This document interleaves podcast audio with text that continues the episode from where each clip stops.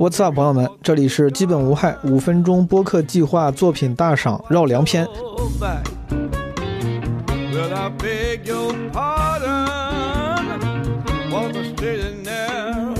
啊，对于那些对基本无害五分钟播客计划不太熟悉的朋友，如果没有听过上一期的话，我还是简单介绍一下背景。这个五分钟播客计划呢，Podcast TED Five 是基本无害做的一个啊征集活动，招募一些播客创作者或者爱好者，做一个五分钟左右的音频节目。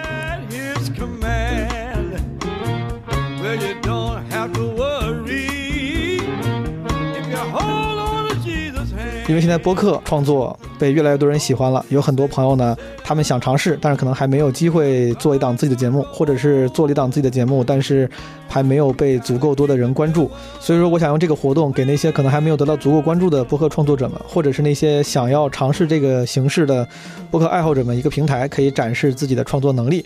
当然，结果非常好，我们收到了非常多优秀的投稿。我们每期会拿出一部分，把他们的投稿正片放出来，然后我也会找一些嘉宾评委进行点评和建议。好，在正片开始之前，请允许我还是照例走一下流程啊。首先感谢一下我们的奖品赞助商 Daily 地听啊，麦克风还有 Pop Socket 泡泡操的手机支架提供的奖品赞助，还有就是感谢小宇宙和喜马拉雅对这次五分钟播客计划的大力支持。这个招商呢，我们仍然是开放的啊。这个招商招的不是对基本无害的赞助，就是对这些优秀的播客创作者们的奖品赞助。所以说，如果有品牌想要合作，还是仍然欢迎洽谈。因为我们的第二季五分钟播客计划已经开始招募了。还有就是上一期我们在片头提了还有两个事儿，除了招商之外，还有招聘跟招募。我也给大家一些 follow up 的反馈。关于招聘呢，当时本来想是因为我们基本无害的管理员啊，运营总监。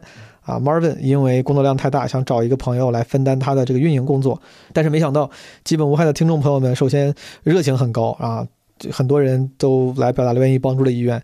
其次，我发现大家的这个技能点真的都还点的挺宽的，就是各显神通，会什么的都有。除了会社群运营的，还有会新媒体运营的，还有自己做播客的，都特别优秀。这个也让我有了新的想法，就是基本无害作为一个内容输出的平台，啊，虽然现在做播客，但是我也一直想要不要有一些辅助的内容输出的渠道，啊，能够更好的帮助音频内容的输出，比如说什么公众号啊之类的。但是之前确实因为精力有限就做不起来。这次我看到有些朋友说什么擅长新媒体运营啥的，我觉得哎，说不定，嗯，可以趁此机会让更多的朋友啊参与进来，把节目做得更全面、更好一些。啊，所以说，如果你有哪怕是非社群运营之外的技能，任何技能，你觉得能帮上忙，都非常欢迎接洽，可以跟我们基本无害的这个管理员 Marvin 联系啊。稍后我会说联系方式。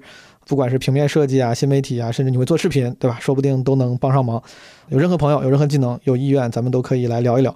之前联系过的朋友，我们因为人力有限，有很多朋友可能还没有接到我们的回复和联系，请稍安勿躁啊，一定会最后会给回复的。最后招募就是五分钟播客计划的第二季已经招募开始了，这次第一季的全部的招募过程以及录制过程都已经结束了，也是因为我觉得这次做的很成功，有很多朋友。很用心的做了投稿，也得到了大家的认可。我觉得这个是一个很好的良性循环，啊，所以说如果有朋友听到了这些节目，你自己产生了创作的兴趣，或者是产生了投稿的意愿，欢迎参加我们的五分钟播客计划的第二季。啊，详细的招募细则也会稍后发在我们听友群和管理员 Marvin 的朋友圈里面。刚才的招商、招募、招聘所有的事情，如果你有兴趣，都可以加 Marvin 的微信号，是基本无害二零二二。好的啊，现在聊聊节目吧。上期呢，在片头的时候给了一些节目的片段混剪，有些朋友误以为这个是正片的预告，其实不是，就是因为这次投稿很多，有一些节目因为时间原因没有办法把正片他们的完整的内容展示出来，所以说我就把他们的片段混剪在了片头，给他们和听众见面的机会。那这期的片头呢，我也又选出了几个有意思的投稿跟大家分享，比如说有一个朋友叫昭昭。他的播客节目分享了一个人过年是如何从 emo 中走出来的。突然间看到一句话说，如果对现状不满的话，一定要可以给自己一年的时间去做些改变。我就画了一个气泡图，然后写下来了自己想改变的地方、想学习的内容，包括这一到两年想考的证书，排了一下优先级，然后发现我最想做的事情是。锻炼身体。还有一个朋友叫佳玉，他做了一个投稿征集节目，来帮大家说出那些说不出的话。一个勇敢的女孩交给了我一封她写的情书。平时我能绘声绘色地跟大家描述各种各样的场景，可一想到要怎么去描述你有多好，我就词穷了。就是很好，很好，很好，很好，很好嘛。好到我一想到你，忍不住的笑就会从嘴角、从心底里沁出来。明明已经是二十五岁的年纪，却像回到了情窦初开、少女怀春的青春期。明明不是明明。明明是我，陈圆圆，她的博客作品分享了年轻人面对职场中的不自信要如何自我疗愈。你如果选择了私企，你就注定面临了不稳定。如果不是这两种情况的，你很少会有一个机会说啊，找到我的高光时刻，这是很困难。欢迎大家来到雨中漫步。这位投稿的朋友是一位高中生，他的。五分钟播客作品吐槽了自己遇到的奇葩老师。我们历史老师他上课非常认真，非常努力啊，我也承认。但是就是说这个有一些行为吧，属实非常迷惑。我们学校就是那种倒水的那种饮水机嘛，就是非常高。然后有一次我们同学看到他在上课之前，然后把那个脚啊，就是搞了一个一字马，直接劈到了那个那个饮水机上面去，脱了袜子，然后就拿那个水冲就自己的脚。还有一位叫野川的朋友，他说他二零二二年的 flag 就是做一档播客，现在已经开始跟朋友开始了非常周密的策划。他的投稿呢？探讨了有没有一种模式可以取代恋爱。那么，如果现在市场经济当中有一种创业的模式，或者有一种商业模式，它可以提供给我一些心理的需求，就比如说我付了钱，那么系统会自动派一个人，他一定符合我的标准，并且能够带给我意想不到的体验。想这样会不会就可以了？最后，我再介绍一下我们的嘉宾评委，他们是东东锵、苏芳、张彩玲和威哥。东东锵呢是一位资深的创意工作者，也是播客《宇宙牌电饭锅》的主播。苏芳是位作家，他的新书《暴雨下在病房里》最近刚刚出版。张彩玲是一位非常优秀的短视频创作者，也是之前我在节目《奇葩说》里面的一位辩友。威哥是。妇女儿童暗黑故事会的主播，虽然这档节目啊很难找到。还有就是最后一个非常小的小请求，就是有些朋友在上期节目的评论区里面会讨论我们有些主播的身份，就是热情善意的讨论。但是呢，因为各种原因，可能会给主播带来一些不必要的困扰，所以说希望大家就之后就不要讨论主播的身份了啊！大家可以聊节目，可以夸主播，但是关于这个 identity 问题，咱们就不要聊了。不重要，好不好？不重要。好，让我们来听一听这期五分钟播客计划作品大赏绕梁篇的投稿作品。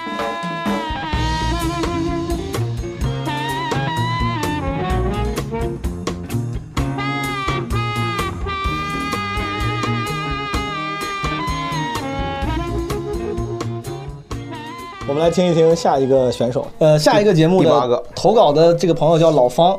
他自己还有个栏目介绍，他应该也是有自己的博客，叫方圆几里。他说他是一个悉尼留学生。咱们来听一听这个方圆几里的投稿。I think everyone would love to just meet someone in a bar or in a grocery store. But nowadays, the best way you can meet someone is on a dating app. You can find a bit of everything on Tinder. Hello，听众朋友们，大家好，我是老方，欢迎收听本期方圆几里。今天呢，想跟大家分享一个最近看到的影片。在开始讲故事之前呢，想问大家几个简单的问题：大家有没有玩过探探、陌陌、搜、积木等等这些社交软件？嗯，你们都用它来玩什么？来做什么呢？你们相信在这上面能找到真爱吗？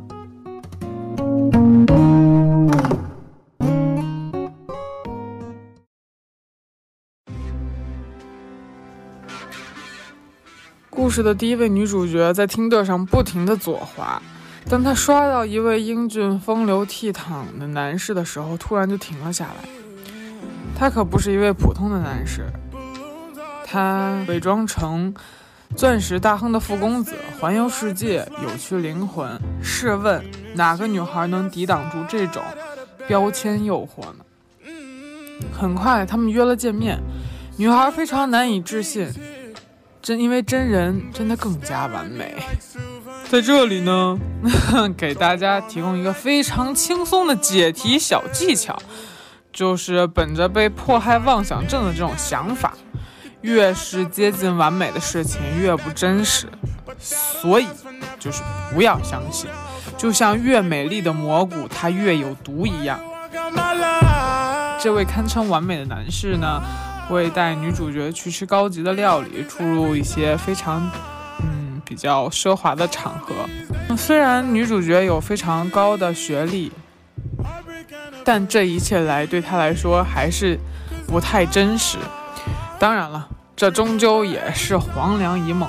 殊不知他已经进入了杀猪盘，而这种诈骗的套路也也十分简单，就是等他们关系变得亲密之后，然后诈欺犯就诈骗犯开始以各种遇险、绑架、交易失利为理由去向他借钱，然后。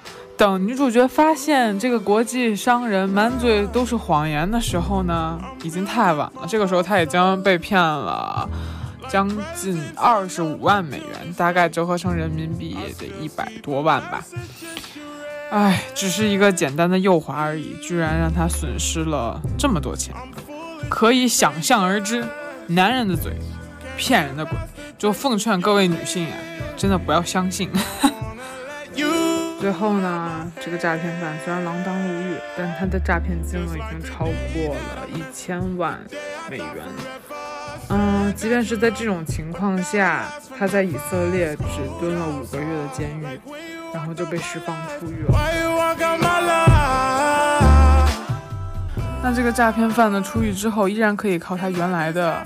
行当去继续诈骗，当然他的 ins 也是意因此意外走红，而那些被欺骗的女性呢，却要承受高额的还贷义务。我不明白为什么会这样。而这些被骗的女性，总结看来，她们都有一个共同点特点，就是她们的教育背景还都还 OK，算得上是当代的独立女性。她们靠自己的收入是完全可以买房。然后也是可以通过奋斗，然后去得到一份很好的生活。在这种快餐式的社会，大家都渴望被爱，大家都希望他人去重视自我，大家也希望有一个地方能够储存下自己那个小小的真实的自己。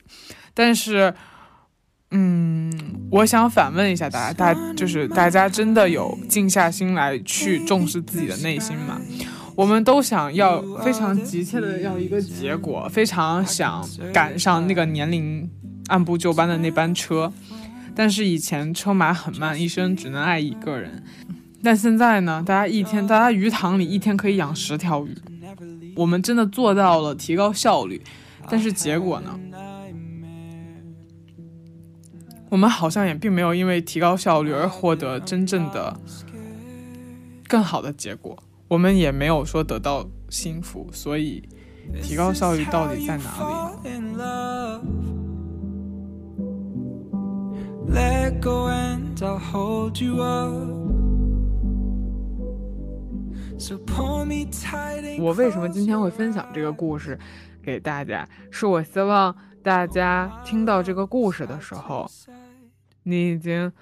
意识到了现在这个问题，你已经开始去寻求爱与被爱。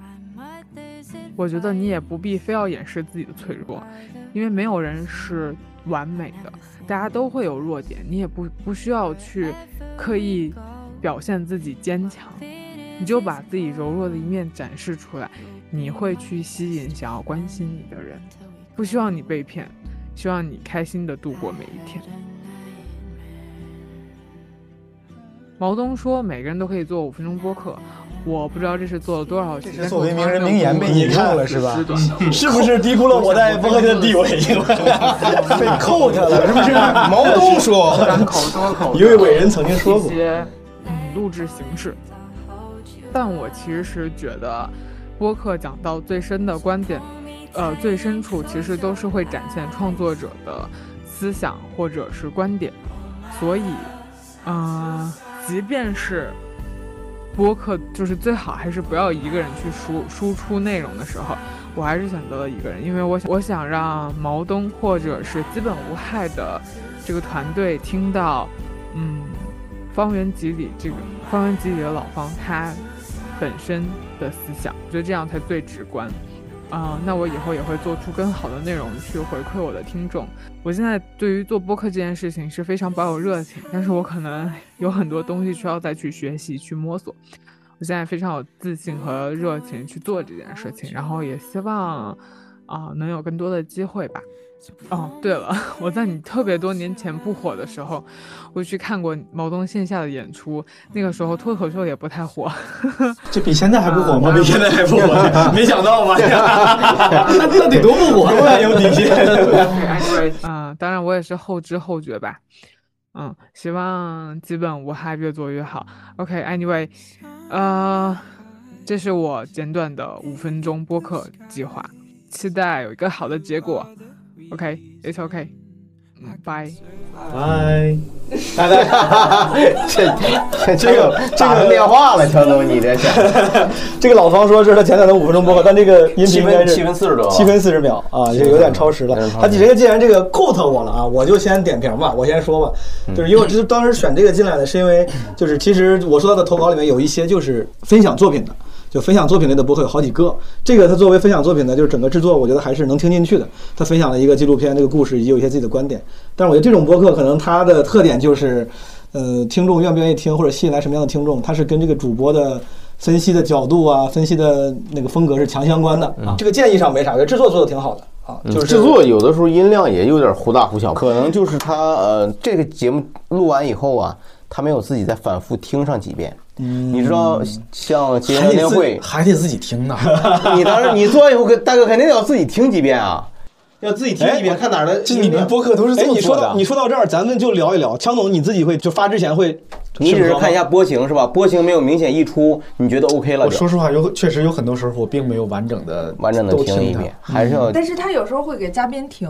就是我能证明，有一期我们一块儿录，因为我特别懒，我会发发给跟我录的嘉宾，我说麻烦你们都听一下啊，听自己说的话，对对对对对对对，哪哪哪块地方要删掉的？明白，对。但是我是有技巧的，明白。我录音的时候哪有问题，我都会打一个 mark 在心里有数。对对对，我回头就那些地方我会专门去听的。强总，你这给给这些播客制作者也分享，你是打你说你会做个标记，这个标记怎么标记？是有软件上会直接弄吗？对对，因为我录音的时候，我大多时候还是就是有些人是用这种。便携的录音机来录嘛，我很多时候还是拿一个电脑用 Audition 来录。Audition 在你录的过程中，你是可以 mark 它一下，明白？这样你日后在波形里边就会看到那儿是被你打了一个标记的，明白明白啊？你就如果懒的话，你就只把你打了标记的地方去去抠一抠它，去也是一个小技巧就行了，对，能省很多力气。好的，这个我给我同事，我们有个吕东，他其实倒可以借鉴，但但是确实，因为吕东每次在做这个节目的后期剪辑的时候，他其实要隔很长时间再去重新听当时的现场同期声，是，他又重新再剪。我觉得那是比较负责任的做法，对，正常应该是这样，是吧？不赶快，对。他有的时候他要再反复听好几遍，他要重新在一个新的视角再去观察当时的节目。我觉得还是因为你们那个还是更拿它当个节目，是吧？太当回事儿。我们我那个我那播客就是社交，就是聊天，是是是。我我大概能理解，就是毛东为什么选她，因为刚才也说，就在这一类里边，她可能算做的好的。因为我觉得这个女生她的声音是稳的，嗯，是暖的，嗯，是吧？她的表达是流畅的。我觉得这些都没问题，它也让我想起来，特别像我我小时候听广播电台那些，呃，暖暖的给人抚慰的音乐节目的女主持人，是，嗯，很好，很像啊，知心姐姐吗？有点像那种，是吧？但是可是就这种节目啊，就是这种这么硬碰硬的节目，那拼的就完全是这个主持人个人的。见识对对作品的解读观点了，是吧？是那要是你说的平庸，那就恐怕会因因为这是他选择了一个最难走的路。对，就是我不在形式上和其他的地方有什么对特殊的做法，对我就跟你拼拼我说的内容。对我刚才在听的时候，让我想起来一个，因为我们很少录播客嘛，让我想起来最近我录视频一个最让我难受。的录视频的过程，然后我想分享给这个女孩，我觉得有一些借鉴的意义，就是，呃，录视频的这个就编辑他的出的这个文案文这个策划是说让我聊一聊到底要不要鸡娃，那我是俩孩子妈，肯定是他觉得这个话题适合，然后我就发现我怎么说我都不在状态，我说要不然咱们就是。把范围缩小化吧，也问我要不要鸡娃，我要不要鸡我女儿，要不要鸡我儿子，我觉得这样能好聊一些。然后最后我聊的就是我很个人的东西。后来我发现还是不舒服，就是说。因为我说的话是模棱两可的，就是我肯定不，当然大家都想鸡娃，当然你肯定都不想让孩子太落后，但是呢，在鸡娃这过程中，你肯定也要有个度，你当然也不能说你给孩子压力太大。所以我说了一圈，等于说了一个废话，就是我说了一堆鸡汤性的东西，说当妈妈不容易，这种心情都能理解。所以即使是我，首先我觉得我做的是对的，把这个话题先落在我个人身上，落在某一个事儿上面，落在某一个人身上。但是即使是这样，当你选的这个话题，比如谈说现在的恋爱到底是快节奏还是像以前慢节奏，还有女生在选择这个恋爱对象的时候，到底你这个你是怎么放清你的头脑什么这类的话题，就跟我刚才说的鸡娃是一样，你得事先想好你到底能不能说出一些非常与众不同的东西，有什么非常独特的视角，否则的话就非常容易全篇下来让人觉得挺舒服，但是没有什么什么都没有，对。对对。因为现在的情况是，就是让人舒服是不能获得什么东西。哎，是，这反而是一个其实很实操的观点。这个观点虽然有点那种惊人之语，但它其实好像在线内容制作领域就是这样的。如果你太舒服，就是没有什么尖锐的、就是惊人的那些吸引的点，大家就过去了。不适感和舒服感之间就疯狂试探得是。哦。淑芳老师怎么想？我是听到，就是他首先介绍这个故事嘛，这个这个电影我看了，是一个纪录片儿。其实片子拍的还挺好的，但是这个主播这个姑娘。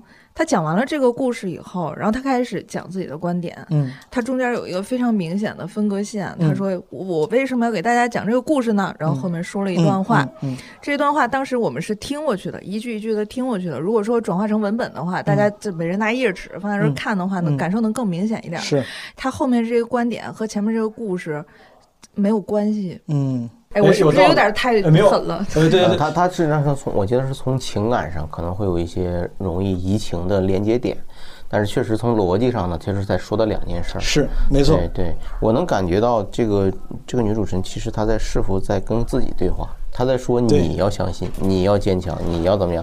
那好像是收音机外面有一个受伤的女性。嗯，我觉得她更加像给自己疗伤，她在和自己。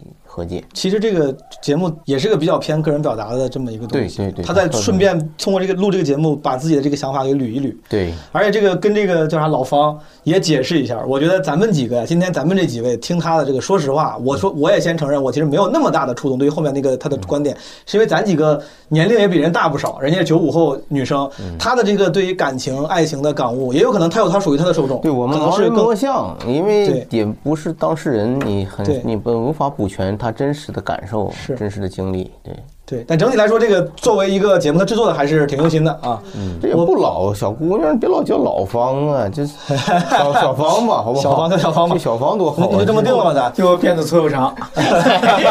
现 在还靠还是离开这个，靠麦克回去。下一个作品呢，他的投稿的这个朋友叫 Z 字母 Z，没有任何介绍，睡着了。他的这个节目，但是他他他难得的，他给自己作品起了个名字，叫归归来的归。哎呦，这家伙揪心呢，我听着是。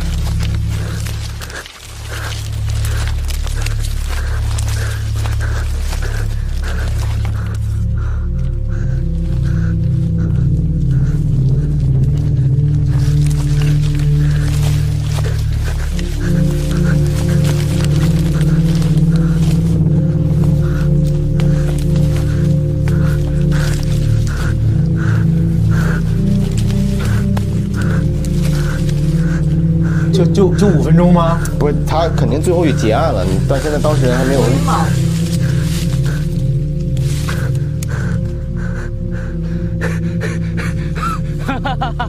有情绪。啊，有枪。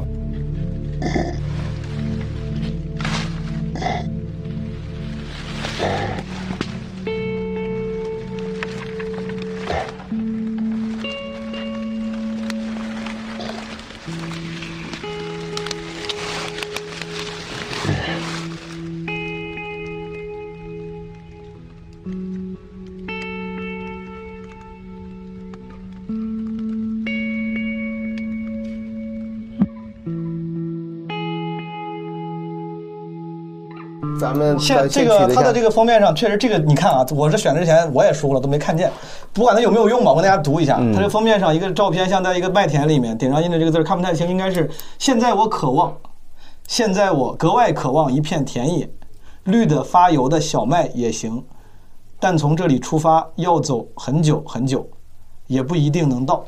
没了，这个作品全长一分五十六秒。啊，就刚才这绝对没超时，首先。没事，这是非常好，我就喜欢这短。对我先分享一下，就我为啥选这个，就是我我可能对于那个播客形式和创意就是格外的，就是好好奇吧。遇到那种不一样的创意或者形式，我就会觉得哎挺有意思。就是如果一旦不是对谈，不是自己一个人独白，我觉得这个有意思。是，所以说我也是有点私心把它选进来了。其实确实它是一个不太一样的，不太像一个所谓标准播客节目的东西。嗯。但我当时选的时候，我自己写的那个笔记是，就如果这个人他真的，咱们假设他就是用心想参加这个比赛，他也不是为了捣乱，他做了这么一个东西来投。我觉得人一定不是为捣乱，一定不是为捣乱，费那么大劲，捣乱的成本也太高了，我天！对他写的，他这个，他有没有可能成为一个播客节目的第一集啊？试播 pilot episode 什么试播集？有没有可能成为它就是一个独特形式？每一次那个就像咱们抖音视频一样，有时候它就是那个梗出在注释里，出出在底下那个文案里。它有文案，有一些奇怪的声音，我觉得挺有意思。然后我也想跟你们讨论，所以说我选择。那咱们就说这个本身，你觉得这个节目它给你呈现出来是一个什么样的感受？大概是一个什么情绪？我觉得对我最大的吸引力就是我能听进去，这个很重要。就是毛东今年的一个非常关键的标准。对，真的，我就能听见，因为我做过太多眼儿啊，自从被打通了以后，啥都能听进去了。我做过太多次这种征集企划了，就是有时候真听不进去。之前几次听征集，有时候有些那征集素材，我作为主播，我必须得都得听。嗯。但有时候听的有点痛苦，就听不进去。嗯嗯。然后我还觉得很惭愧，就人家那么用心投稿，我必须得好好听。但这个就是。就像刚才咱们一边听一边聊，哎，这咋回事？哎，这个是什么声音？就是我愿意听，然后嗯，也不能说听得很懂，但我觉得挺有意思。我觉得有意思本身是有价值的。你听出来什么了？你得到什么确定的信息了？他挺累，我感觉他跑的他挺他挺累。他后来是不是被枪？他就一枪一声枪响。他他倒下了，而且有一些那种我不知道是不是我想的，他那个声音像是喉咙被割破或者那种，就是那个气管咕噜咕噜的声音，鼓鼓的那种血流的血流的声音，感觉是那个声音，是不是一枪打到喉管上了还是？那就不重要了，就是他肯定是想表达一个逃离、脱离的状态，然后他之前应该是被恐怖笼罩，或者是被抑郁压抑着，然后他突然得到了一种释放，然后他想奔跑。他想获得一种自由的状态，然后但是呢，死在了路上。死在了路上，但是他你注意，他在被被枪击之前是开心的乐的。这你听出来？不是，我听到了枪击之前，枪击之前是喘息声。喘息他他乐了。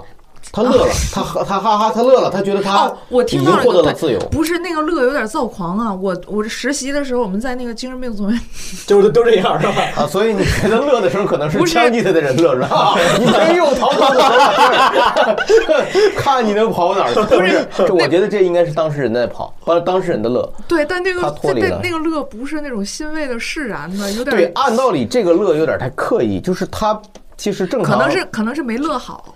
对他其实好，他真真实的应该是一种长出一口气的那种轻松，他不至于发出一个听到一个段子以后的疯狂的那种，对疯狂的乐，疯狂的乐，一种开心的甚至天真的乐，这有点过。他可能跑着跑着想起来了某个你的段子，就是。哎呀，哎我不想跑了，我这给我高兴个三千次，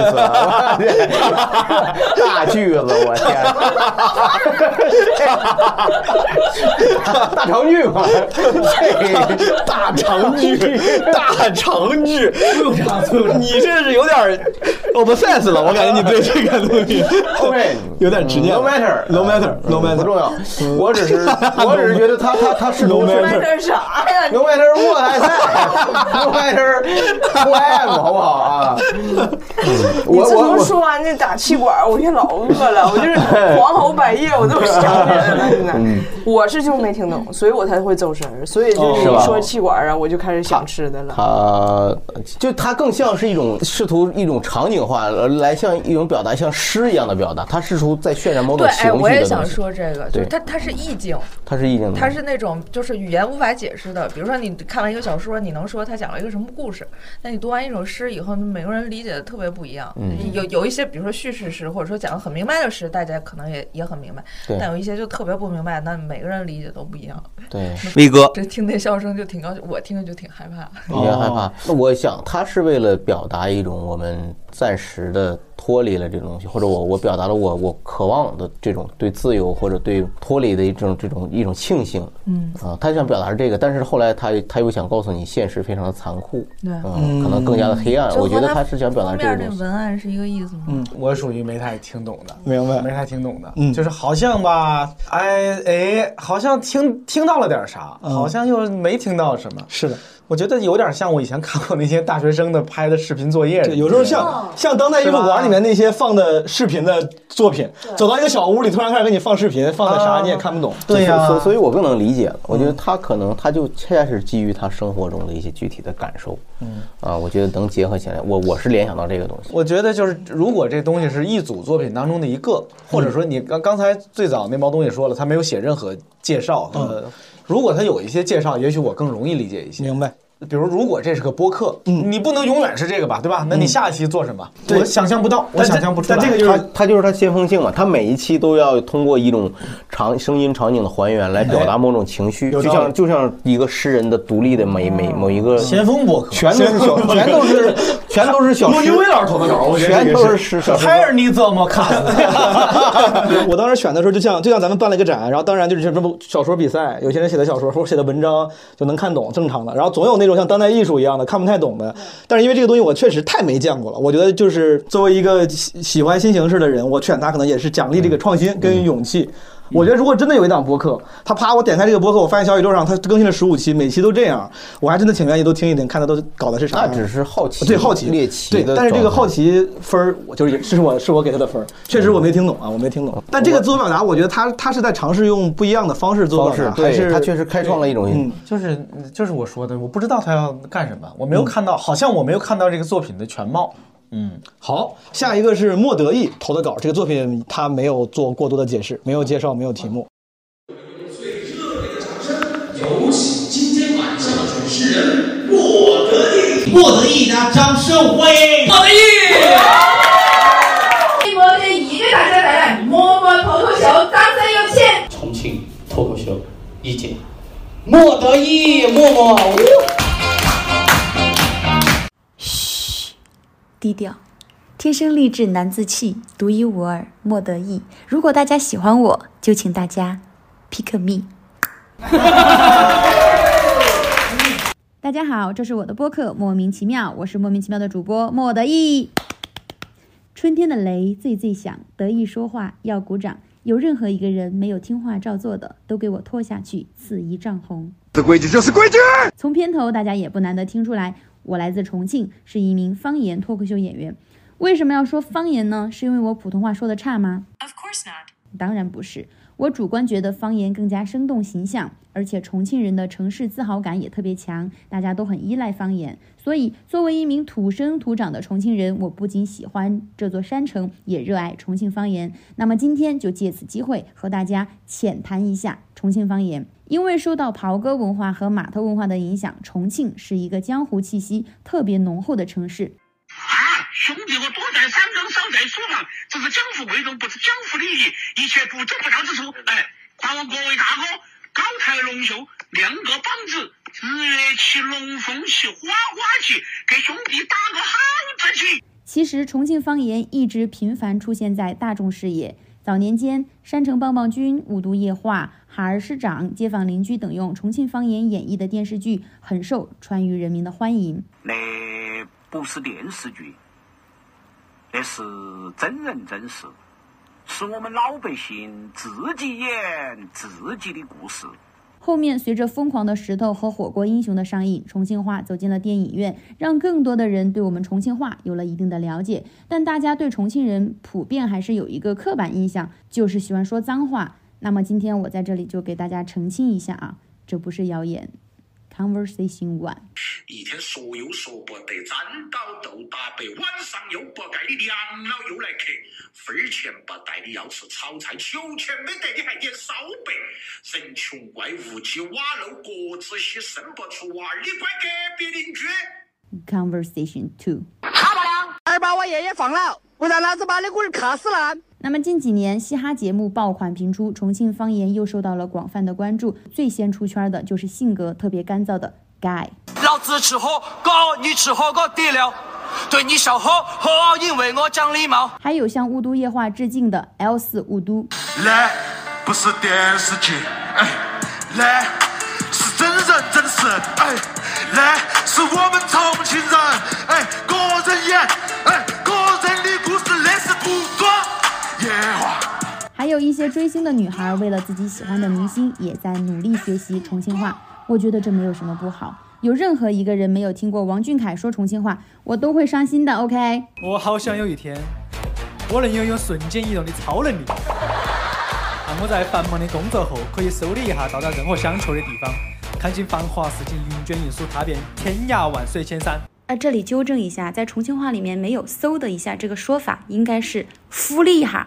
然后重庆念“去”的发音不是“翘”，而是“且”，所以小王同学以后说话注意一点啊！你在教我做事啊？还有我们的重庆大辣椒肖战，为啥子？为啥子分手总要在下雨天？我觉得主要是为了衬托悲伤的分手氛围。不是，近几年重庆一直排名在旅游城市前列，我很开心自己的家乡可以受到大家的欢迎。重庆人民热情好客，耿直豪爽，重庆的美食琳琅满目，全国闻名。总之，欢迎每一个朋友来到重庆，重庆是一个巨大的游乐场，希望你们玩得开心。好啦，由于时间关系，我们今天就聊到这里。如果有任何言语不当之处，还望各位高抬龙修，两个帮子。如果你对重庆方言或者是对莫德意我本人感兴趣，欢迎大家关注莫名其妙。同时，大家有任何建议或者想聊的话题，也欢迎大家来人来函以及来而不往，非礼也之洽谈。感谢大家的收听，我是莫德意。如果有缘，江湖再见。城门城门几丈高，三十六德高。骑妈妈，坐脚脚，走进城门插一刀。这个算是个知识型播客了，科普型播客，我感觉。他，我想好奇他其他的节目是什么，因为他这一期节目里表现的就是在谈论重庆的方言、重庆的地域文化，但是实际上呢又没有没有很好的展开，因为时间有限，时间有限，对吧？这个形式来说，我个人觉得给一个非川渝地区。给东北人听西南的这个节目呢，他就没有融进去。这个可能问题就其实是可以的，可以做到，但是没，我觉得他还是还是有中间可能设置的有点。怨我时间有限，因为如果时间长的话，他可能每一个放了一个素材之后，他可以稍微解释一下，说刚才听到的是谁说的是啥意思，解甚至解释这个节目背景。但是可能我这个时间限制很紧。他那素材是脏话吗？他没法给你解释啊。可以，也可以解释。我也 可以，我也没听出是啥脏话，主关键是。你知道为什么听着别扭吗？嗯、就是并并且就听不懂吗，就划过去了。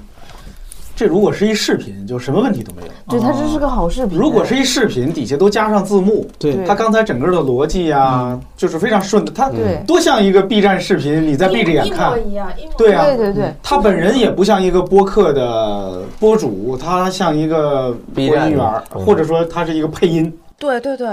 你看他插入素材的那种方式，就是他说两句话，然后比如加一个那个，完了或者再稍长一点加一个那个，特别像那种你叫我做事啊，那个是吧？对，特别像啊，没说特别像短视频。Two thousand years later，对，就差不多那个。但是他自己声音，我其实还挺喜欢这个女孩，就是她自己声音，当她说话的时候，又不像一个短视频，特别像一个新闻节目，特别像一个常识类的新闻节目。确实，就这里边没有她了，她弄了大量的素材堆在这儿，偏偏就没有了他自己。这是非常不应该。这就是我说，就是其实国外有很多非常垂直的那种播客节目，有点就类似这样，就主播他几乎不展示个人，他就是我就是一个精心做的一个节目，传递知识，一期十分钟教你什么怎么投资啥的，类似那样的。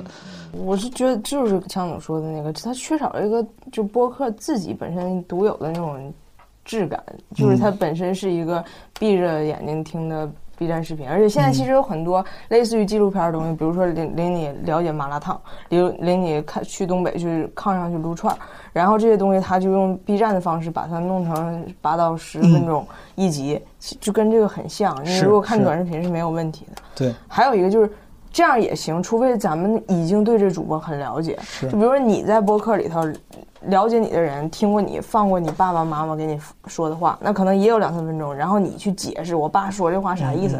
我爸经常说话的时候加这句话，他就有那个感觉，就是本身他我们已经了解你了，更高的宽容度。对，我觉得你刚才所说的，就有一些播客，工具型播客，对，所谓的工具型的或者知识型的或者锁定某一垂类的那种干货型的播客，我觉得他们仍然要找到自己说话的方式，嗯，跟与同类。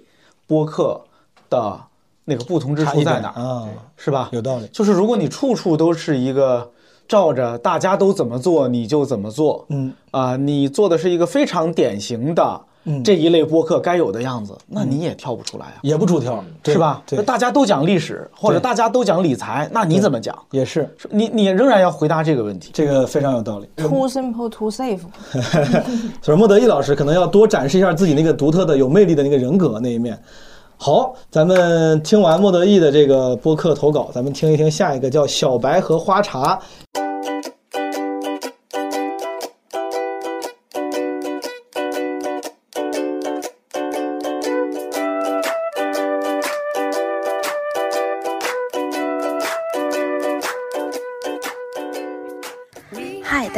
这里是以不糊弄的态度观察普通人生活的生活糊弄学，我是小白。新冠疫情爆发至今两年多了，除中国以外，其他国家和地区仍在不断蔓延。今天我们邀请了一位在日本留学的朋友，听一听他的故事。截至当地时间二十三号十八点四十五分，日本全国单日新增新冠肺炎确诊病例八万零三百六十四例。新增死亡病例二百四十六例，新增死亡病例数连续五天超过了二百例。全国单日死亡病例首次超过三百例。按照国务院联防联控机制部署，民航局自二零二一年五月一号起，进一步调整国际客运航班熔断措施。截至八月二十三号，民航局已先后对三百一十四班国际定期客运航班采取了熔断措施。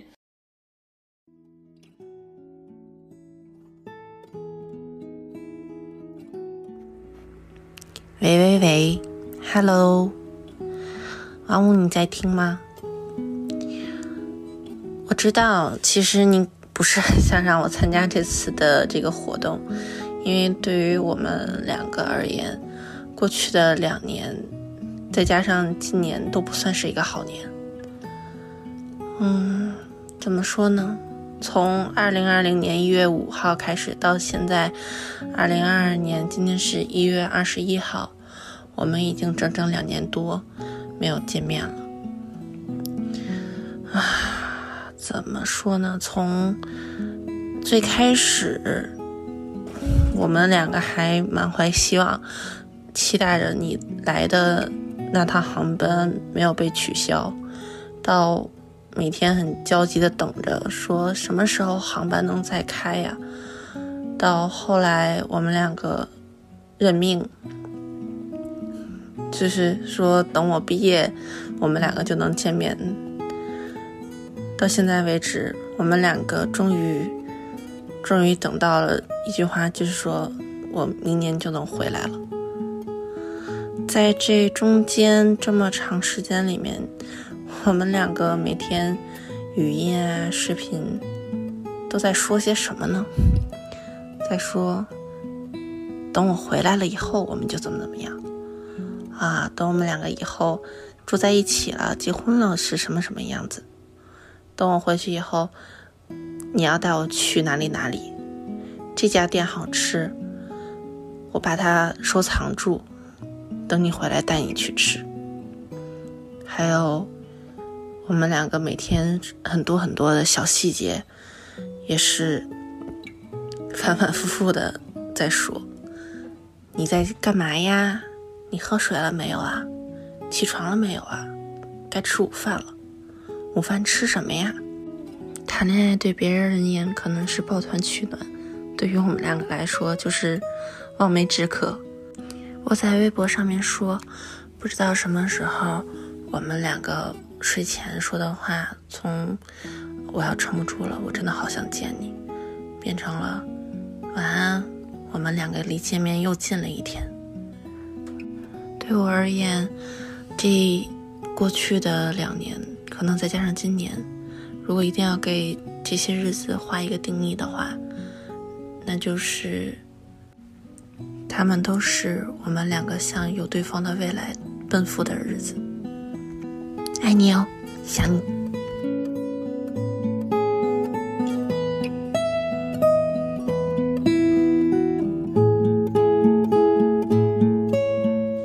我觉得他还挺巧妙的，他中间他他为了节省这个背景，他直接放了几段生新闻的素材，基本上把背景给交代了。这个就是我说的，就反正能听进去，因为我也这个六十多个投稿里面有不少是讲故事的，就是讲自己个很个人化故事的。但这个相对来说，我觉得可能因为第一那个姑娘声音也挺好听的，而且讲的也挺真诚，我觉得能听进去。嗯，你们几位？这也挺像一个深夜电台节目的，嗯，是吧？嗯，就我很遗憾，就是这个主播不是这个读信的，不是这个女孩啊，不是这个女孩，我说那个就一开始说话那个人，主持人，后来就没有再出现过。对，因为他走了嘛，五分钟嘛，五分钟，但是那你哪怕缩一点，或者就是说，你觉得你得有有始有终对吧？close 参赛参赛选手后来 找不着了，是啊，就是说你的全部价值人家是作为一个 producer 参赛，好吧，是吧我始终期待的是说，他跟他是不是还能有一交流？他跟我们这个收音机前的朋友是不是还有一个交流？啊，就他有什么感受啊？他会分析说，疫情期间有多少像我这个朋友，像这个朋友，就像 Lucy、Lily 什么 Jerry、哎哎、莫妮卡什么之类的人物，你知道的人不少啊，辉哥。啊，维多利亚什么，就是说他们他们的这种故事大概是怎么样？就是他应该有一个大概让我一个画上一个句号吧。我不觉得不应该是由爱你哦，最后这个朋友他的书信来作为节目的结束，对，有点小遗憾吧，有点小遗憾我个人觉得，明白啊。彩玲怎么有啥感受吗？整体来讲，我也是觉觉得挺舒服的，但是我更希望它是一个长的博客里的一段儿。嗯但是我是是觉得，就是如果比如你是一个业余的呃播客主播，然后你本身也没有说我一定要把它商业化到什么程度，我就想传播一下东西，我觉得这样反倒是让我舒服的一个类型。以投机取巧的方式去想这个东西的话，你要不然就是特别独特。要不然你就是特别真诚，嗯那很多人都认为自己非常独特，其实咱们都没有那么独特。所以如果就是一定要选，我会选择这种特别真诚。嗯，就没有去怎么考虑吸引流量啊，然后怎么大家喜欢听。对我就是想这么做啊，嗯这么表达。这是一个非常个人的表达，对对吧？讲的是个人的故事、个人的情感，是他自己身边是这个 producer 他 的朋友们，嗯他的 fans 们。对，你看我们的建议以及我们的评判都是基于，如果它是一个要对大众啊、做传播的节目，嗯，对那我们的建议是这样、这样、这样、这样的。对我反倒觉得呀，不用都那样，是吧？嗯是咱也我也调整一下思路，对，不用都那样，你就做一个只对你的朋友、对你身边的人、对关心你的人和你关心的人有意义的节目，是挺好的。记录身边人的这些故事。是的，谁说做个播客就非得全天下人都听呢？大多数播客不是那种知名播客，嗯对吧？各位，你们做的播客放一期节目出来。就是瞬间几千几万人甚至几十万人听是很正常的，但是实际上我们在这些播客平台看看，有大量的播客是播放率只有几百甚至几十的，他们仍然坚持在做那些嗯播客，因为这对他们以及对他们身边的人是有是有意义的是有意义的，对吧？你不能说你做的那个东西那样你就别做了，还不如不做呢。对不能那么说。对啊，所以我们没有什么，嗯，没有必要，也没有资格去指摘这个。对，所以说那个在创作上有时候服务自己是没有问题的。是的，当然了啊。我的那个标准是制作上服务听众，他其实也做到了，制作的还挺精美的。对啊，咱们觉得也许因为从这个节目里你能听到，至少是我自己能猜测他做这个节目的初衷，嗯跟他想做一个什么样的东西。是如果是按照我猜测的那个方向来看的话，他做的挺好。是好，好，咱们下一个节目，这个投稿朋友叫岩浆墩墩墩。啊，也是没有喝字。喝水的，对，就是那个沿江吨吨吨，沿着江喝水，溺水了，赶紧扔个游泳圈下去吧。哎呦我天，来吧。呃，来了。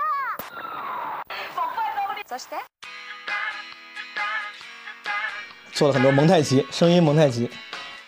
各位听众，晚上好，现在是北京时间二十点三十分。您现在收听的是基本无害人民广播电台调频 FM 四十二，我是本次声音小课堂的主持人岩浆墩墩墩。在这万物复苏、新春伊始的季节里，我携本台台长茅台在空中向大家问好。你看，暴露了我的这个职 职级，暴露了你的喝酒的风格。在声音小课堂 节目中，墩墩老师将教会你近百种不同音色的发声技巧。有很多朋友因为不会模仿海绵宝宝而感到苦恼，他们茶饭不思、失眠脱发，严重影响了生活质量。现在就请你和墩墩老师一起做，最好能够仰卧，不然坐着也可以。两个手掌心向上。躺好或者坐定了以后，就停止身体的一切动作，闭上眼睛，深呼吸，吸气，呼气，从脚趾头开始放松，听着怎么那么接刺呢？着是小腿、大腿。胯骨轴子，这不错这嘴唇子，嘴唇子，牙花子，舌头，很好。这时候，在你的脑中冥想《Lost Rivers》这首歌。这俩歌咋讲？世界名曲。好，请提气。微笑并咧开嘴巴。嘿，章鱼哥，非常棒！哎呦我天，太鼓励了，太不错了。下面请继续放松全身，和我一起进行发声练习。咩咩咩，吧吧吧，用力。Banana banana，威哥笑了，这个我熟过，这个。现在接到魔法小黄人了吗？如果你还没有学会，没有关系，请保持当下烦躁的情绪。吸气，呼气，憋气，脸色涨红，抓耳挠腮，翻白眼，很好。非常棒，恭喜你学会模仿孙悟空喽！刚才有听众把电话打进了我们的直播间，表示想学习一下小猪佩奇的声音，无法模仿佩奇，让他寝食难安、内分泌失调、人生找不到方向。好播客也做不了几期吧，挺考他的。这身上得有多少活把呢？气一直用到后脑勺的位置，提气。感受到全身的经脉被打通，达成三花聚顶。这时，请张开嘴巴跟我说：“你好，我是佩奇。这是我的弟弟乔治。这是我的妈妈。这是我的爸爸。小猪佩奇。在小猪佩奇的基础上，你可以尝试再夹一点，提纲。”脚趾抠地，真气上行。跟我佩奇本人比这招人烦多了，老烦人了那种。长得可爱了些，但是人家啊是十足的男子汉哟。好的，在节目的最后是我们的沉浸式互动时间，请问？在今天的声音小课堂里，墩墩老师一共讲授了几种音色的发音技巧呢？A. 近百种。B，你有种。C，墩墩老师真棒。哎，不是钝角。在评论区写下你的答案，答对的朋友将会收获一份快乐和刺激。相聚的时光总是那么短暂，短短的五分钟时间即将过去。感谢大家的收听，期待与您下一次在电波中相会。相会可以，挺好，挺好。嗯，好，就这样，也挺好。哎，我插播一个八卦，我见过那位给真的给那个海绵宝宝配音的老师啊，给海绵宝宝不是小时候佩奇吧？是男生女生？男生，男生。而且当时特别逗，我们当时是广告公司拍了一广告，那广告的主演是甄子丹哦，然后配音的时候就得找甄子丹的官方指定，呃啊，配音 talent 来给对对对来给配，是，然后就来了。啊，来了之后大家就配，就是甄子丹的声音啊，就是我们听惯了的甄子丹的声音。甄子丹有声吗？甄子丹不，他们有甄子丹有声吗？IP 妹啊，有有，就甄子丹的那个国语的专门的配音。哦，但是大家就说说那个陈浩老师，因为他后来在互联网上也挺活跃的，说陈浩老师最著名的角色不是甄子丹，是海绵宝宝啊。然后哎呦，我就。我找了半天，甄子丹和海绵宝宝是同一个人。甄子丹和海绵宝宝是同一个人。甄子丹打海绵宝宝，这俩人拍一个大电影，甄子丹大战海绵宝宝。对，哎呦，那太遗憾了，我回头我也得看一看。终局之战，配音配的非常好。行，那就这样吧，咱不聊这个播客了，不重要。海绵宝宝这挺好就行。呃，这个技巧。这个我我还挺喜欢的，我觉得你喜欢喜欢这姑娘吧？呃，我觉得她声音确实好听，好听。你要一句话形容，她是一个教配音的博客，对吧？但是你真的点开听了，你会发现，我听我听着怎么那么别扭呢？教，反正这玩意儿。今天这个嘉宾啊，我跟我跟听众跪下了，你给听众跪下没有？关键你自己说话，你自己给有关部门跪下了，到时候。但是但是你看，你这么听，你觉得没啥意思？点开之后，他咱们。作为喜剧创作者，他其实真的做他的那个文本写的，包括他节奏掌握的，真的咱咱们能笑出声来，挺好玩，挺好的。才艺型播客，才艺型播客，而且这个才艺不错。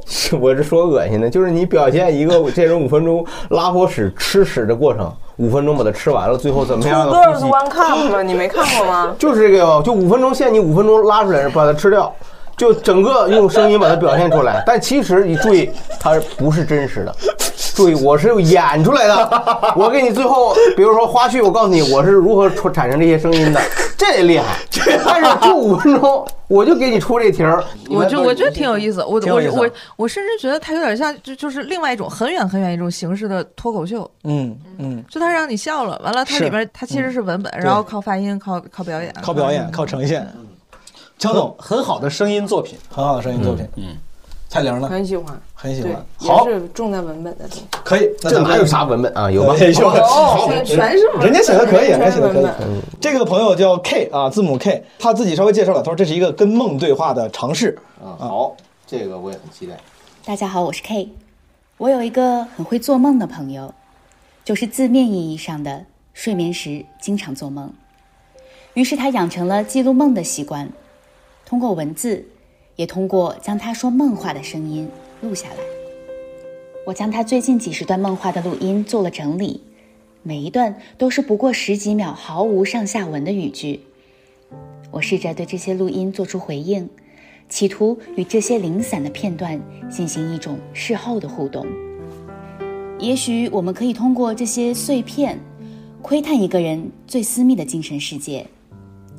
也许这些不着边际的话依旧没有任何意义，但我们想做这样一个尝试，和你分享这些小小的梦境样本。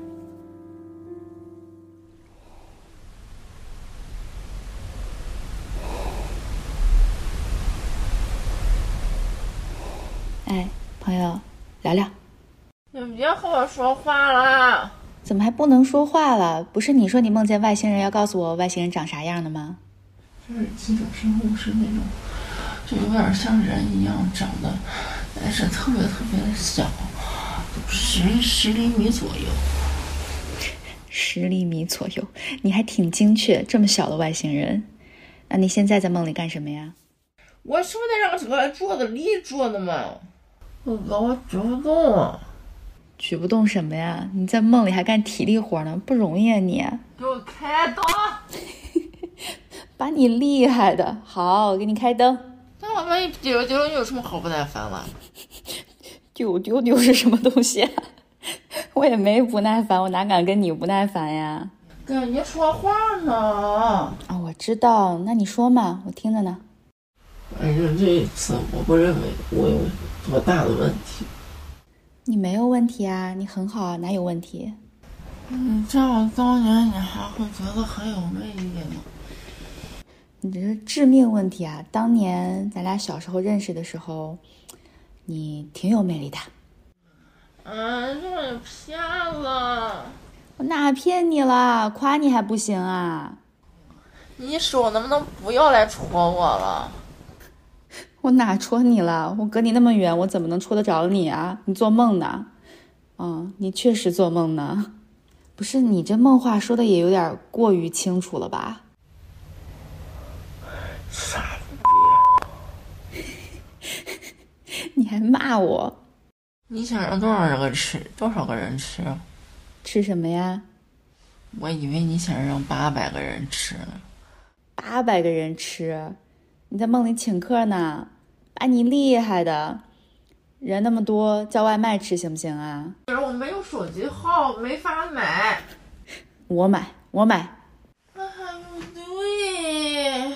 I don't know what I'm doing。就到这儿吧，我尽力了。要把几十段毫无关系的梦话联系在一起，形成一个对话，也太难了。我和朋友认识快二十年了，现在物理上隔着很远的距离，却从未断下联络。每次他与我分享梦的内容和梦话的片段，都让我好奇，在千里之外的他究竟在经历着怎样的日常。这些梦话里有他开心的时刻，也有他苦恼、烦躁，甚至恐惧、尖叫的瞬间。但他是幸运的，因为现在在他的身边有一个人在被他的梦话吵醒之后，会温柔的在梦境和现实的交界点上轻轻拉住他。告诉他，这只是个梦，不要怕。嗯。You're dreaming. You're dreaming. I'm sorry. It's okay. 还在思索结局了，该不是这场是谁还在继续？所以你明白吗？他这个关系大概是这三个人其实是，你要能明白，他其实是三个人格，他其实是一个人。我我等一下啊，我这个所以说这个人是他自己，是吗？呃，这当然这是我的一种假设的理解，因为很多恐怖片里是这样设定的，就是那个小女孩被那个老太太弄死了，然后她想从那个房间里逃出来，但是其实最后呢，其实发现只是一个人，她是一个人格，这种多人格分裂。但是我们今天讨论的这个病例呢，它其实并不是 这样，我编不编剧的。说实话，你这个假设是我见过最假的假设。哎呀，我我我我我在想，就是最不在乎用户体验的假设，因为因为我们能听出来，就是他实际上是，呃，这个制作人呢，他首先收集到了他朋友也好，他自己也好的这个梦境的说说说假话的这个样本，嗯。啊，因为你能听出那个是背后的那个声音，它是有外，它实际上是一个是外置外外置的一个收音机呃录音机录下来的，嗯，和他之后再去搭配的那个录音环境是不一样的，你能听出来是吧？这是不是一个现实现实的一个实时的录音还原？所以就是我在想，就这些录音是梦话，是吧？对。是完全是剪出来的梦话。嗯，我你见过说梦话的人吗？我见过，见过，是这样的，是吗？对，我而且我还见过一个说梦话说的特别清楚，把我吓坏了。就就是实际上他可能不是说梦话，不是，他是说梦话你，怎么去怎么确认他在说梦话？因为他是做广告的，然后他 那嗨，曾江老师，就是这肯定你熟啊。然后就睡着睡，而且他说话声特别大，而口齿很清楚。他在提案，他在开会提案提案哦提案啊，然后提案提提好久了，然后我终于醒了，给我吓醒了，因为他说完全不像刚才录音里面就是这种还有点含糊，你听他对对对对，是说梦话有点含糊，对。不是，我以为他跟我说话呢他可能就。打电话了，你不是？对，是屏幕没亮，蓝牙耳机，他不摘，他晚上睡觉不摘蓝牙耳机。你后来问过这东西吗？没有，我就有点害怕了。闪闪 发亮啊，这是耳前一亮，耳前一亮。我就给他叫醒了，因为他首先口齿太清楚了，然后逻辑也都是啊就正常的逻辑。客户还没给反馈呢，你给叫醒了，不是还提了吗？他都。然后我怕他万一再有除了说梦话，还有什么其他梦游啊什么，明白了，再怎么着，你赶快给他叫醒嘛。是因为我一开始听到这个节目的开场白的时候，我以为这个节目是制作人把他的当事人朋友请到现场来一块儿聊他们做过的梦，嗯，然后聊这些梦荒诞，还有那些画面感的东西，然后试图再来分析，再去聊，再去聊生活。啊！但我没想到，真是来录制梦话，以梦话为作为素材。尤其是他这些梦话，如果不是一个情境下录的，他比如说是半个月、一年之内所有的梦话累积起来的，那么它之间的关联性就很差。那这样东西就是让我觉得它，它的这个东西可能更像一种行为艺术，或者他的这种东西就没法让我产生一些连贯的一些。我觉得它也是个作品，它就像有点像个小礼物，就是我偷偷像咱俩谈恋爱，我帮你拍个好照片，年年末送了你一个小相册一样的。他其实可能他的室友，我我猜啊，比如说他的室友，他的室友他记了一些这个梦话，然后他他他用了一个比较有趣的方式把这些记录记录连起来了，连起来了，然后成了一个小作品。但确实作为播客作品，似乎它系列化的空间不大。但这个小东西还挺有意思。哦，明白了，也就是我觉得挺有意思啊，也就是说他是偷偷录下来他室友的。不是，我觉得是他室友自己录的。哦，这不重要。其实我觉得因为他。说二十年什么，我们一直是远距离的什么的，应该是他室友自己录的，然后跟他分享的，也有可能说我昨天晚上说什么梦话了，然后你跟哦你听这明白了。有自己知道有自己说梦话这个习惯的人会录下来自己的话。要是有一人在你不知道的情况下录了你好几十回，甚至更梦话多说梦话，哎呦，那可太吓人了，这多讨厌！但你要是一直这样可能，但是一般你像我们之前高中时候，我有室友，我们有那个室友会说梦话，我们可能会录下来，第二天就跟他说了，说哎，你看你昨天晚上，对，就是这样的话还，你这是可以，就没有那么吓人啊。是的，对，这要录半年再告诉他，对我录了你半年了，半半年了，你这半年说什么都交代每天就是站在他的床前，拿着手机对着他的嘴，那还挺吓人的。哎呦我天那也挺累的，晚上睡睡不了觉。臂力挺强。哎我当时听的时候，就是觉得这个创意，包括他整个叙述本身给人的那个听的愉悦感都挺好的。我唯一就是吹毛求疵的一点是，你看啊，他等于说是人工手动做了一个像是漫才或者相声捧哏嘛。嗯如果咱们要是拿这个漫才或相声的这样一个这个形式去讲的话，它的节奏可能有点小问题，它的节奏可能就不是最完美的状态。他是还是有意识的去安慰和合理化的一种对白。对对对，是是是，吹毛求疵嘛。如果能提建议的话，似乎这是我唯一能想提出建议的地方，就是他剪剪辑的中间这个挺有意思，挺有创意。就是挺有意思。我是觉得稍微就很有意思，我给的分儿也不会低，我就是觉得有点头重脚轻。就是刚开始的时候，我对他期待非常高，嗯。因为这个创意又很好，然后他对他自己创意的阐述也很完整，嗯。然后对去挖掘一些东西，对梦然后去境样本这个概去完整一些碎片，没错。然后我就以为这是我的天呐，我该不会现在脑洞不够了吧？然后我很紧张的晚晚上发现就慢慢就下去了，嗯，但是也也但是也已经很好对一个播客真的不应该去有那么高的要求，因为它它是一个持续性的东西，所以我就唯一这是我的没有那么够的那个感受。明白。好，然后这个投稿的朋友叫黄仙女，她说她是完全第一次尝试录制和剪辑，磕磕绊绊，但是还是想跟你们分享第一个成品。然后她当时这个人投了三个稿，这是她第一个，后面两个跟的第一个风格几乎一样，所以我就选了，还是选了她第一个啊，咱们听一听。这个作品的名字叫《在全面静谧的时刻》。在全面静谧的时刻，电视机被灰尘轻碰，发出静电的声音。家具时不时咔的一声在松弛自己的关节。富滚的养生壶翻腾冒泡，邻居用力关窗、关门，关上户外的一切。走廊上外卖小哥急促奔跑的脚步。小区停车收费员大姐间的争执。楼下的电瓶车是在求救吗？每隔三十秒会发出微弱的响声。一只拼多多十二块并且丢失了说明书的闹钟，每天早上八点会叫起，像在挑战我六点就醒的生物钟。身体被马上要上班的悲伤封印了，不想碰闹钟，拒绝看手机，用被子蒙住自己。在全面静谧的时刻，用头发丝儿听到了很多微小细碎的声音。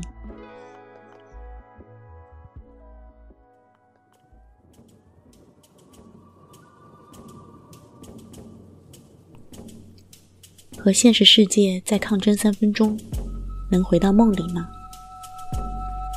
梦境有魔力，是被睡眠之神额外奖赏的一场冒险。夏天是看恐怖片的好季节。看完电影，林梅做了噩梦，梦里清晰看见一个黑影从窗台跳入室内，悄无声息地落在床边，看不清模样，像电影里被恶灵附体的动物蹲在床边的一侧。我惊恐的第一反应就是想尖叫，拼尽全力张开嘴巴勇敢叫出来，但是发现听不见自己的喊叫。世界上没有声音，于是我在梦里知道了我在梦里。忽然毫无预警的被一只手抓住了脚踝，呼吸被掐断了，听到自己在梦境结尾的最后一次喘息，并不像那些醒来就被遗忘的梦境，黑影后来被反复想起，无声世界被反复想起。说这种能被记住，在半梦半醒之间的梦境叫清醒梦，是没有酒精助力的一场头脑风暴。二零二一年度记忆时刻，给了一个忘却不了的梦魇。还有我的房间根本没有窗台，黑影纵身一跃的位置，空调显示二十六度，往外吹着暖风。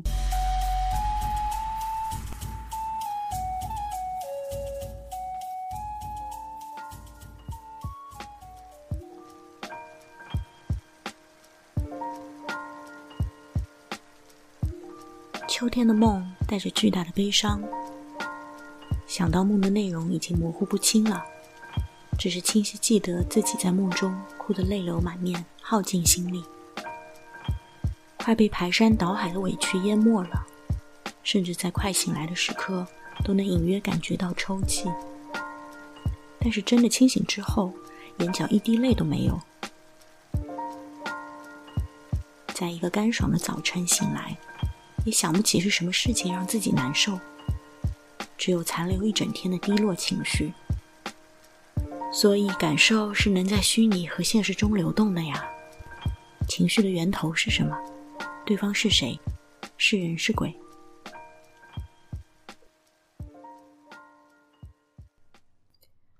冬天的血液流动都缓慢了，半夜开始偏头疼，两颗止痛药。两颗睡眠片，带来一整个晚上的失眠。脑海里思绪极其不安定，不停回放房间里的家具位置：沙发、书柜、衣橱、茶几。每个家具内部都有个鬼魂，像方块游戏一样在冰上浮游，快速交换位置，折腾失眠的脑细胞。演绎了一晚上家具摆放调整方式。早晨请个假，晚点去上班，把那张想要放弃很久的旧沙发推到楼道的清理间，贴上了自取的便利贴。把梳妆台搬到窗边，房间明亮了起来。露出来的角落灰尘被清扫干净，墙纸上的霉点被擦除，觉得自己住在焕然一新的空间里。依靠神奇的整理术度过没有咖啡的一天。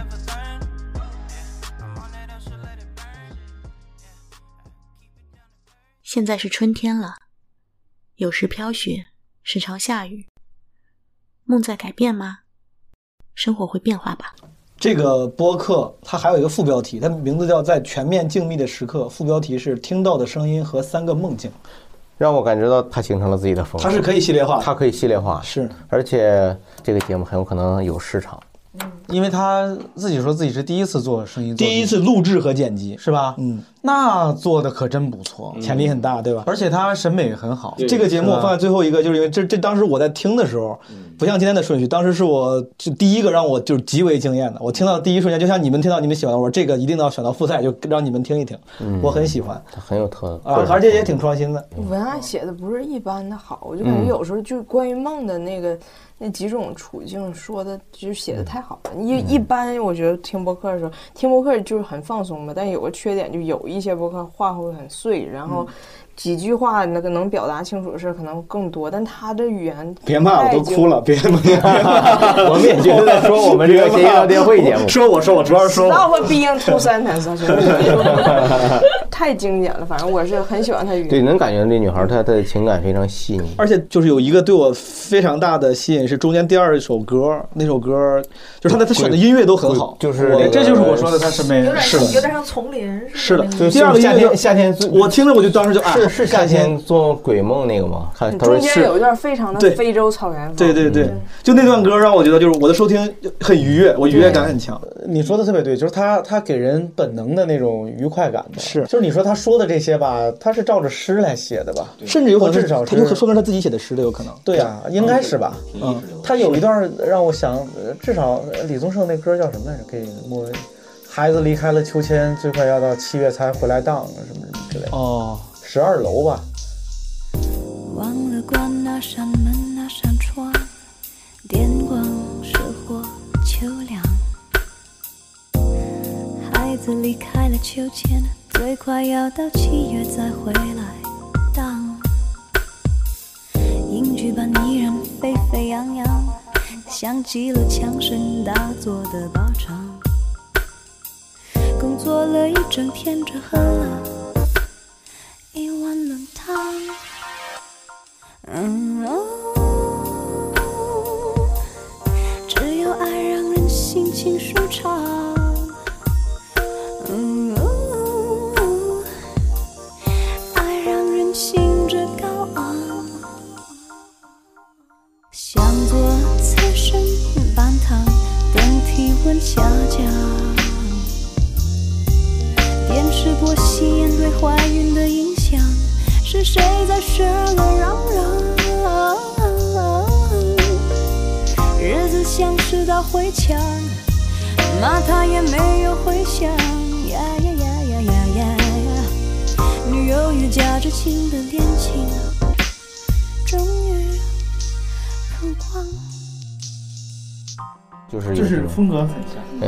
呀，你你看他是春夏秋冬四季嘛？对，四季他观察东西那么细致，就反正有让我有那种。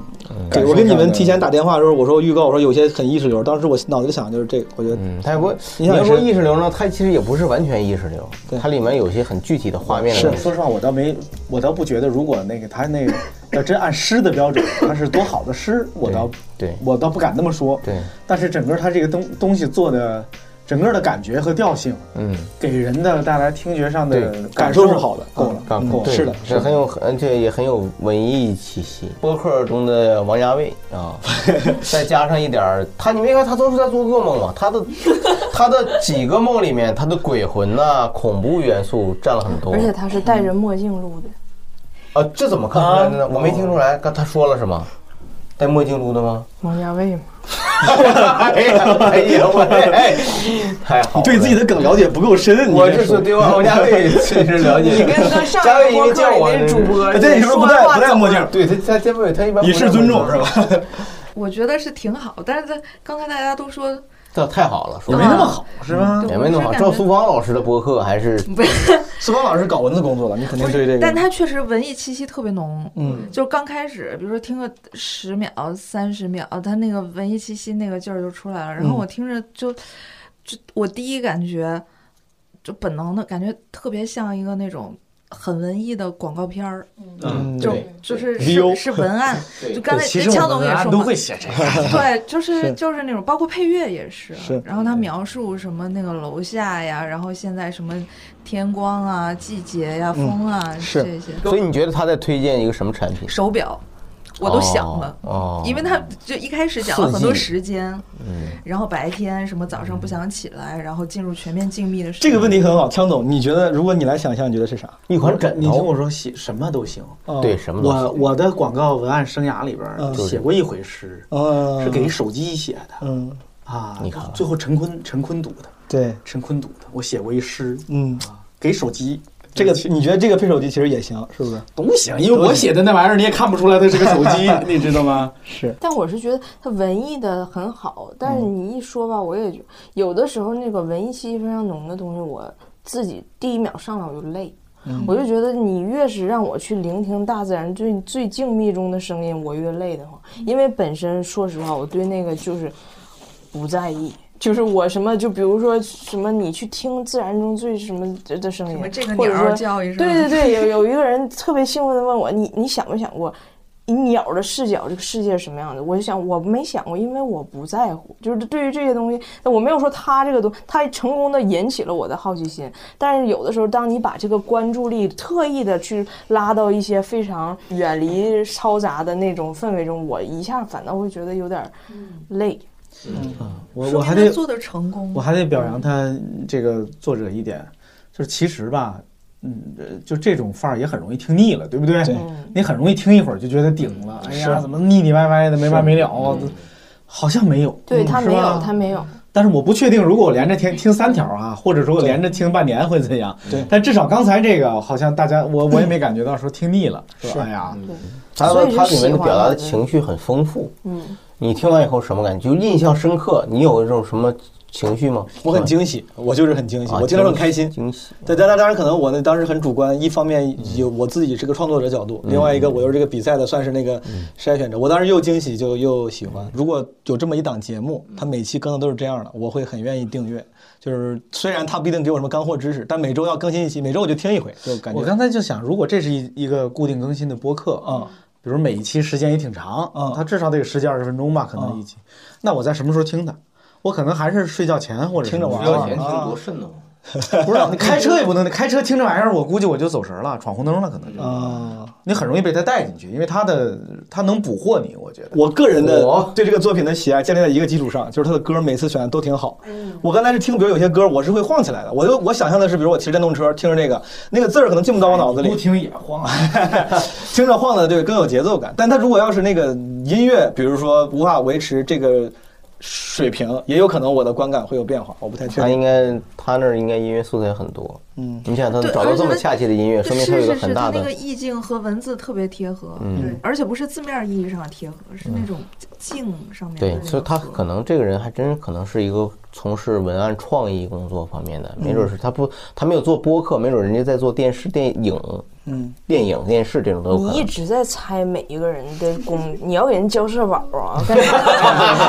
你这这这 一直在猜他到底是什么工作？是反，反正就是出手就不低。对，人家还是第一次做。对对，而且虽然说咱们做广告说像个广告片，但人家毕竟一个人完成了所有工作，这也是挺不容易的。好多写广告的写不出这个。对啊，这做一个这样的广告片也挺不容易的。是。然后我加一句，就不就是有点那个。听起来像刻意鸡汤的话，但我是真觉得今天所有的博客，不管咱说的时候会挑出啥毛病，我是真觉得他们应该继续做。对，就是播客是一个，就是现在最让我觉得有那个连接感。对，然后有那个温馨感，然后有人情味儿。对，就就觉得这个东西还有很大的希望在。然后那个咋说呢？就我说了五个，然后就有点语无伦次，就觉得这个地地方还是有很大自由的空间的。然后。呃，你们要一定要做，一定要做。说真的，这几位，你们今天因为来之前，其实诸位也都故意没有听，对吧？为了维持新鲜感，你们今天听完之后，就是我一个节目，就是小范围内征集的这些人的作品，你们整体的感觉是什么样的？我很满意，很满意，我很满意啊！这个也是因为这个毛东，虽然至少跟我说的时候说有这么一事儿，有这么一些作品，他其实是在管理我的期望值的。他在跟我说说这些东西啊，但都是大家投稿的，有一些呢就可能比较粗糙，大家未必听得进去，或者有些还挺怪的，等等。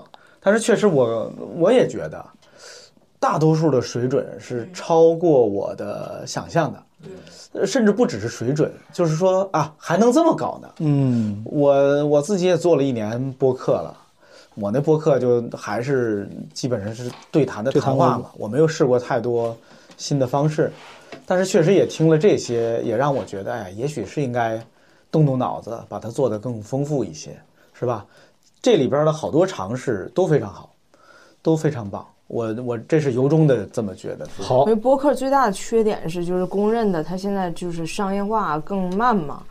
但是就是因为他有这个弱点，所以才让这么多的人还在努力尝试各种各样的方式，然后有自己很独特的表达，所以这个很很珍贵。或者因为商业化慢，其实现在坚持来做播客的人，他们可能反而动机里面有很多人的都是真因为抖音真的会这样，就是一个热门视频，然后对被很多很多人的人抄，然后同样的模板，大家就用相似的话去说，然后很多时候就已经模式化了，你的表达就那现很难在播客。界也是这个情况，就是 模式化非常严重。对尤其是这闲聊是吧这这个你说谁呢 你说出来这枪总这个绝对没有人敢模仿，因为你那是你的社交圈儿，我说的是其他的聊天的模式，那个这是非常多的这个，但是很好。但是我很欣慰，我感觉这样是好事儿，嗯，真的百花齐行业放，很好，挺好的。对，又不是谁发明了一个方式，对对对对，你只 是发现了这个方式。对，我发现 可能都谈不上，对对，发现可能都谈不上，只是而已。发扬了，哎，你们在说啥呢？啊，你不知道吗？啊啊，那算了。苏老师，我听播客就是听的那些特别传统的，哦就是人呃放一块儿聊天儿那种。嗯就今天听这些，我就觉得想象力真丰富。嗯因为它是一个创作，其实播客是一个创作。就播客这种形式，就比如说。呃，回溯到小说的话，小说一开始也不是现现代这样的，就是写法它一直在变。最开始大家说你得写成什么什么样儿，呃，比如说类似于神话那种或者怎么样，然后从某一年开始，开始有了人物的内心的动机，之前只有行为，然后慢慢慢一一点儿点儿到到意识流，到什么的，就是你看今天咱们就有一个没有人说话的。对，就只那个我也挺喜欢的，其对实，就就只有配乐、环境音，然后一些。喉咙的声音。第九个节目，对，那个嗯那想象力真的是丰富。然后还有那个第十二个是什么？就是他说话，就我觉得像一个另外一种形式的脱口秀的那蹲种。蹲蹲蹲蹲那个，啊，对对对，他俩他俩都是我都是八点七分，嗯，仅以零点一分之差 输给了第五名，第第第不第第三名，哎第第四名，第四名是谁来着？我刚才说的第四个是打分有必要打他感觉你杨大打的是那个体操的分对。我这都是有技术或者指标的，我跟你说，今就全是我我自己这个现场，我跟这个听众转述一下，他是这个笔记做的最详细、最认真，密密麻麻对，打分儿非常非常认真，一边听一边在做笔记，真的很很很令人感动。他他每啊，一个都说牙牙牙餐猪嘛，对牙餐猪就是那念日记那个，那个他是第第四名，第五名并列第五名就是那个谁，就是那个你说这个龟龟和那个什么，我是特别高兴，就是有有这么多年轻孩子在做这个播客。其实播客也挺多年了，从他们的角度看，可能是一个挺传统的东西了。比如说像当年我们那个时候博写博客似的，就是是一个已经继承的东西，但是他们能在这个基础之上，然后去去改变，然后就把它变成另外一个样儿。然后想象力丰富是一方面，但是他们真做出来了。嗯，你看，比如说配乐，然后包括怎么录，怎么你让我做这些东西，我是一点儿都不会对，对，挺难的。他真能完成。让人感动。嗯，我想起以前有人问过我，就是你为什么喜欢做播客，嗯做音频的东西？嗯，我我当时的回答就是，我觉得音频的内容比做视频有更多的可能性。我真是这么觉得，尤其是对于一个个人的创作者来说，嗯，我后来看那个三谷幸喜的电影，是三谷幸喜的作品里我我最喜欢的前两三名之一，那个广播时间那个。嗯，毛书记，你看过没有？你应该放过。对我当时在我我原先老在我工作的报强总是我老领导，他给我们组放过这个电影。是的，那个我原来在广告公司也老放那个，就来一波新人我就给他们放一遍。那里边就有一段是有人问那个广播节目制作人，你为什么喜欢做广播剧？他说广播剧好呀，广播剧能满足我的所有的创作的企图。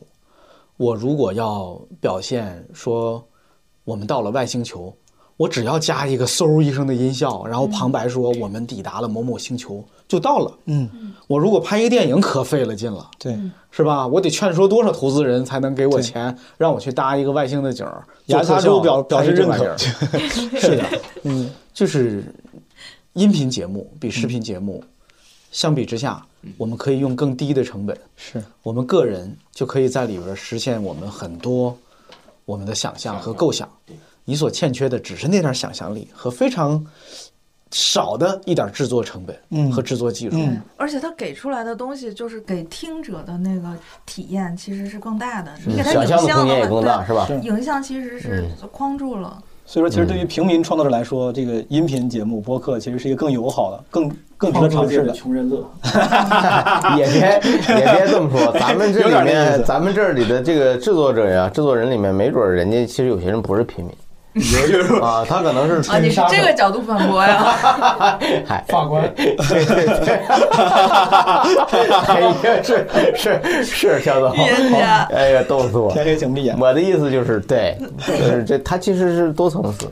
好，他你在这里面能听到一个整个的社会不同层次的声音。好，再次感谢几位今天几位嘉宾，东东锵、威哥、彩玲，还有苏芳老师，还有我们这个一直在现场工作的纸壳。咱们这期节目就先录到这儿，下面还有一些这个作品，咱们下次再赏析，好不好？好，朋友们，拜拜拜拜拜拜拜拜拜拜。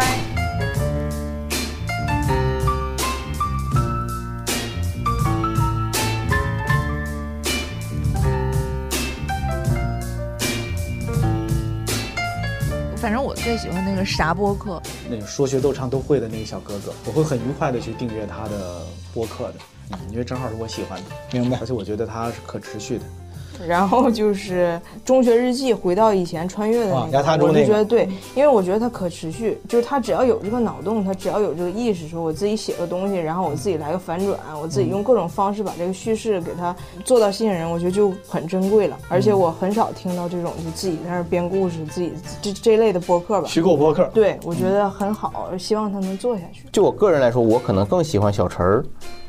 为什么？因为他有幽默，他让我感到那种就是那种他既能够严肃的讨论一些奋斗的话题，同时也能够呃很自信的调侃，嗯啊，进行一些幽默的设定。明白。吨吨吨那个形式，从从形式到内容，我觉得都很愉悦，而且真的能让人笑出来。然后第二个可能就是黄仙女，就那个那个是当时我听的非常非常惊喜的。就是我刚开始我以为我会听不进去，就这种，这种声音啊，什么自然中声音、梦境什么的。但是就我觉得一个人就生来这么带品，就是一个非常难得的事儿。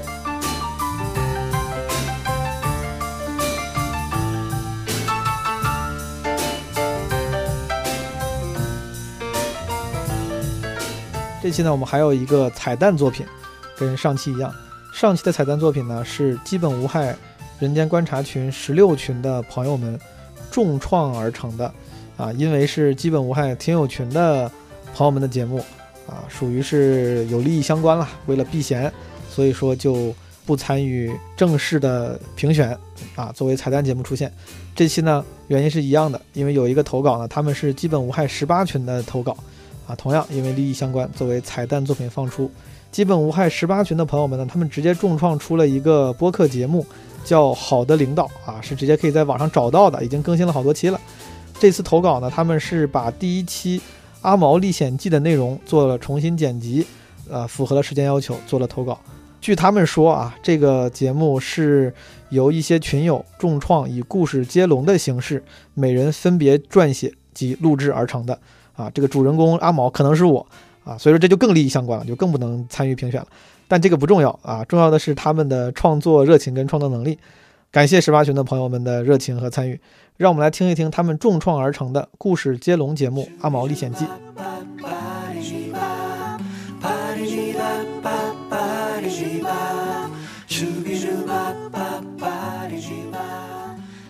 Hello，各位亲爱的听众小伙伴们，大家好！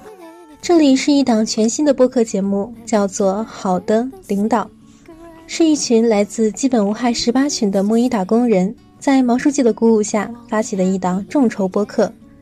第一期，我们邀请了基本无害十八群的二十位朋友，以阿毛为主人公，用故事接龙的形式，各自撰写并录制而成。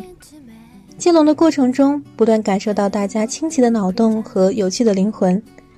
第一期节目献给我们的领导毛书记，希望毛书记和大家喜欢，也希望大家能够支持关注我们的节目。好的，领导。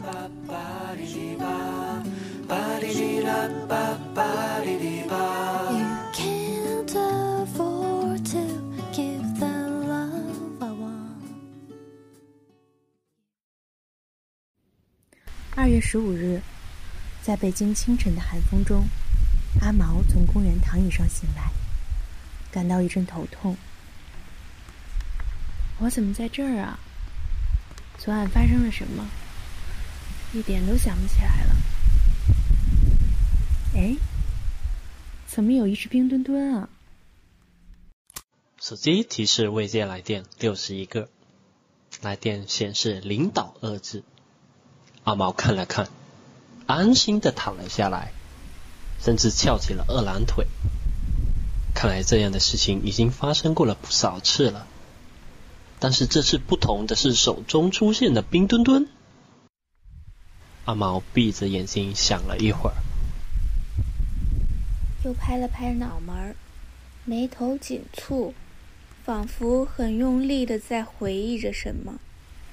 突然，一阵寒风吹过，他打了个激灵，猛地睁开双眼，死死的盯着手里的冰墩墩，说：“咦，这货咋真可爱了？”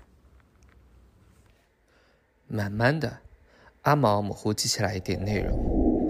昨晚和基本无害十八群线下聚会，有个叫玛卡瑞娜的女孩送了这个冰墩墩。